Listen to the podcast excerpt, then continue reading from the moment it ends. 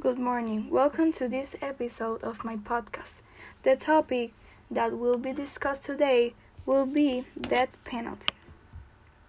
No person has power or dominion over the life of another, which is why I does not support the death penalty.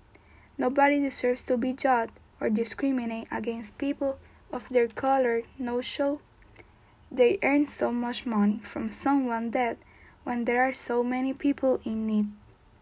It will be that the most people are against this, so they should stop doing these acts. They tend to discriminate against people because of their color, religion, and work.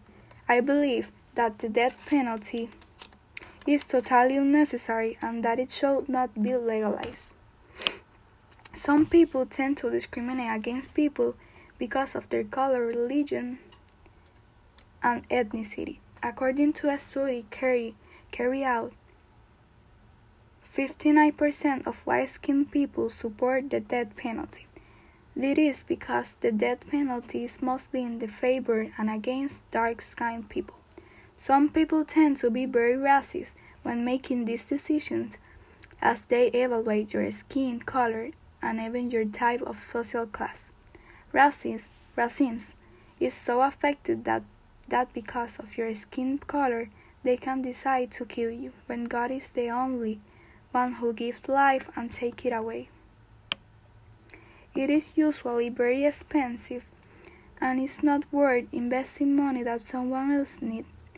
Side, the study in California revealed that the cost of the death penalty in the state has excessed 4 billion since 1978.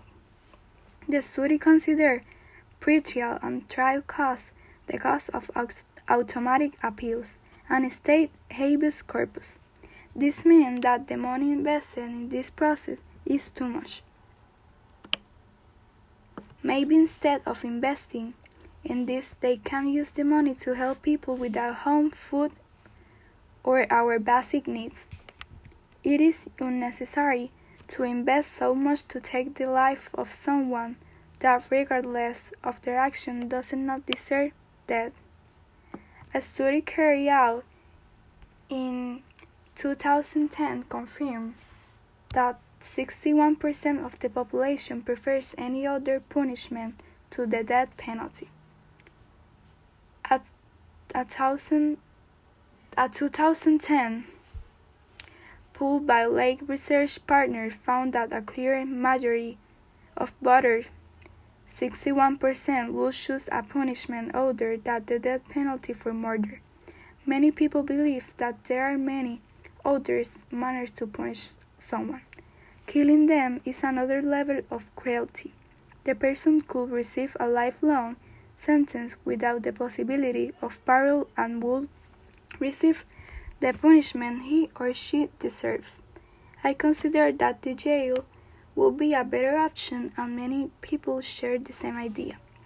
I think this should not be accepted as we all have the right to life, regardless of our mistakes. I believe that for no reason should people decide when to take someone's life. Life is given by God, and He also takes it away. In conclusion, I do not support the death penalty and believe that it should not be practiced. I know that many people are pro life and therefore we should not think about how to kill others.